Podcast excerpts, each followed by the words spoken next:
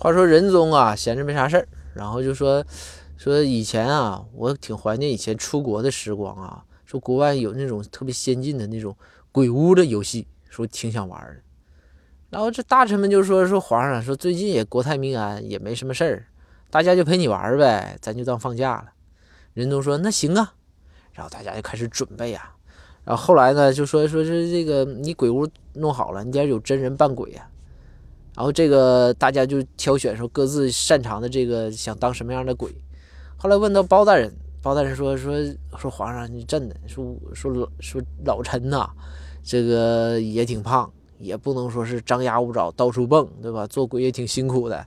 说我这个我选了，我看咱们那个鬼屋里有棺材，是不是？我躺在棺材里头装死尸，你看好不好？皇上说说这可以啊，说那也行，说要不然那块也得有人躺。然后这个一切准备就绪，皇上就从鬼屋进来啊，一路啊各种惊吓，皇上就觉得特别的刺激。走到包大人棺材的这个时候，就听见里边有呼噜的声音。这个时候皇上走过去一看，包大人在那打呼噜，皇上马上啊把包大人怼醒，然后就跟包大人说：“说哎，包爱卿啊。”我让你装鬼，没让你扮猪。